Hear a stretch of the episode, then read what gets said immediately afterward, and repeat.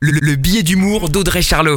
Bonjour à tous et bienvenue dans cette nouvelle chronique. Une bonne nouvelle Et voilà, la fin de l'année qui approche, Noël, le réveillon, les fêtes, bref, de beaux moments en perspective.